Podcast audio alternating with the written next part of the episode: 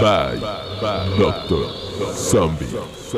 Historias, muerte, cinema, literatura, crimen, leyendas, sangre, ocultismo, terror.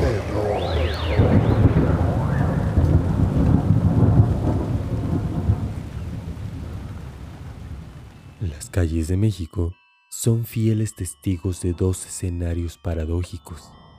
Por un lado, atestiguan días llenos de alegría y por el otro, narran innumerables escenas que se tiñen de rojo vía brutales asesinatos.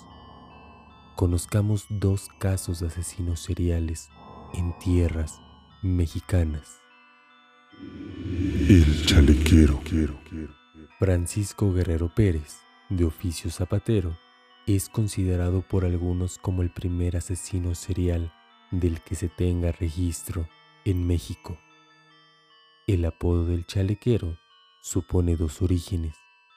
Una de ellas es su porte elegante, en cuya vestimenta nunca podía faltar el chaleco, y la segunda por mantener relaciones sexuales a chaleco, a lo que se traduce popularmente a la fuerza. Sus víctimas en su gran mayoría fueron prostitutas del centro de la Ciudad de México.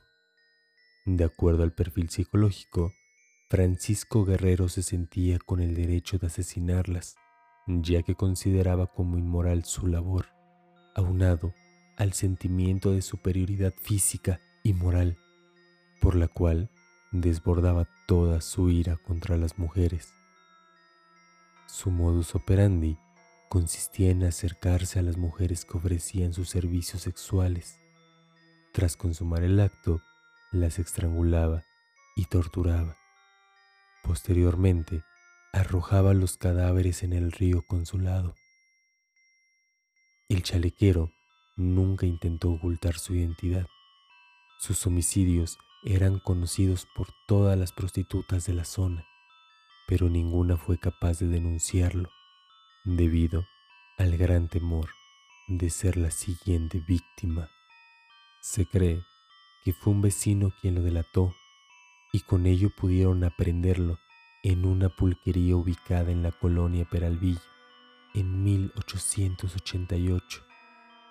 Fue merecedor a una condena de muerte en San Juan de Ulúa, Veracruz, pero el entonces presidente Porfirio Díaz redujo su sentencia a solo 20 años de prisión, retomando su libertad en 1904.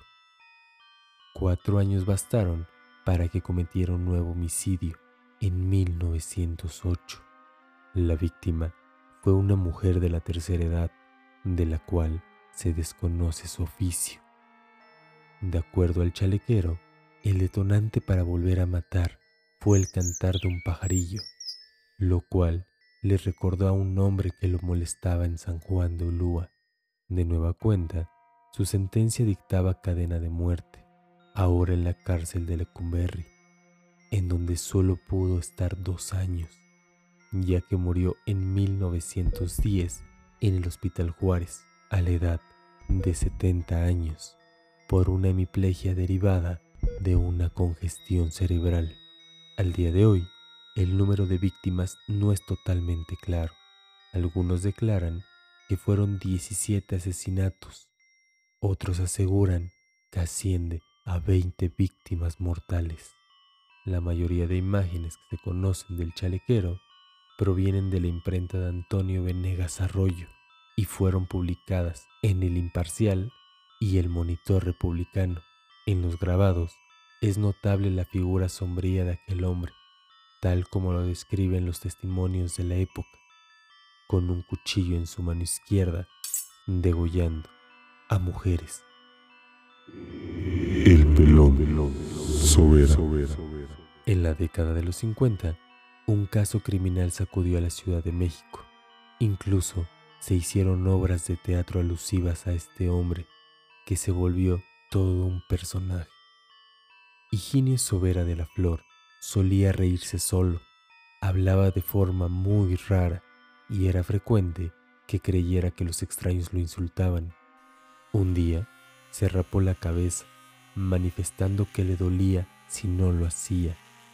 Había estudiado, pero no tenía necesidad de trabajar, gracias a la fortuna que había heredado de su padre, don José Sobera, emigrante español que hizo su fortuna en Tabasco.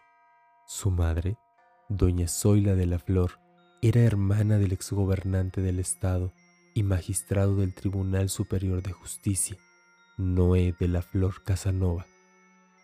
Higinio Sobera se ponía tenso en lugares cerrados. No lograba concentrarse y solo se sentía bien en lugares silenciosos. Algunas tardes las pasaba caminando por el bosque de Chapultepec o en otras visitaba los cabarets más caros de la ciudad, en donde gastaba grandes sumas de dinero. A la edad de 24 años, cometió su primer asesinato el 11 de mayo de 1952. Fue en un accidente de tránsito en las calles de Insurgentes y Yucatán, lo que lo impulsó a efectuar el asesinato del capitán del ejército, Armando Lepe, quien venía en su vehículo junto con su novia. Para esto, Higinio Sobera de la Flor lo disparó en cinco ocasiones, para posteriormente darse a la fuga. Al día siguiente, Hortensia López de 23 años se encontraba esperando un taxi en la calle de Hamburgo en la colonia Juárez, tras salir de tomar un café con una amiga. Para esto, se acercó un hombre. Al llegar al vehículo, lo abordó e inmediatamente lo hizo también aquel sujeto. Asustada y enojada le reclamó. Entre forcejeos, éste le disparó y obligó al taxista a abandonar el vehículo metros más adelante. El pelón dirigió el automóvil hasta un hotel donde cometió un atroz acto de necrofilia con la joven, quien estaba próxima a casarse. Tras dormir abrazando el cadáver, este lo arrojó en una barranca de Coajimalpa. El 13 de mayo, Sobera fue capturado en una habitación del Hotel Montejo, ubicado en la colonia Anzures. Luis Márquez, reportero de la prensa, reveló que tras su captura el pelón declaró, Maté Armando Lepe Ruiz, porque me insultó, me llamó payaso, y estas palabras significan para mí la peor injuria. A Hortensia López Gómez la maté porque me gustó mucho desde el primer momento en que la vi. Primero le hablé con buenas palabras, no me hizo caso. Su desprecio me enfureció la seguí hasta el coche del ruletero. Quise agarrarla. Ella me empujó con todas sus fuerzas. Hizo una mueca como si yo le causara repugnancia. Me encapriché y a la fuerza abordé el coche donde ella ya había tomado asiento. Una locura tremenda se apoderó de mí. Solo tuve un pensamiento bastante brutal, por cierto, hacerla mía a lugar. Forcejeamos unos segundos. Yo quería abrazarla, pero se defendía y me arañaba, al mismo tiempo que me gritaba. Por último, me escupió en la cara. Perdí el control y saqué la pistola. Disparé a boca de jarro. La presión social logró que el presidente Miguel Alemán impusiera pena de muerte contra el pelón y fuera encarcelado en el Palacio de Lecumberri.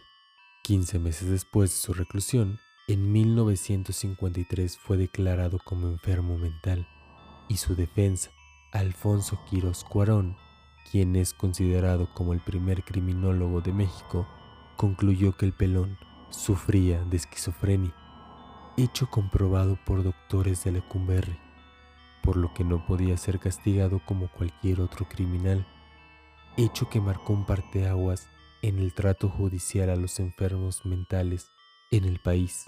Se dice que tras salir del hospital psiquiátrico, el pelón Sobera deambuló por las calles de Xochimilco, en donde murió de causas naturales en 1992. ¿Y tú? ¿Consideras que las personas que sufren estas enfermedades en realidad son víctimas y no victimarios? Es así como hemos llegado al final del capítulo. Que tengan todas y todos unas mortales pesadillas.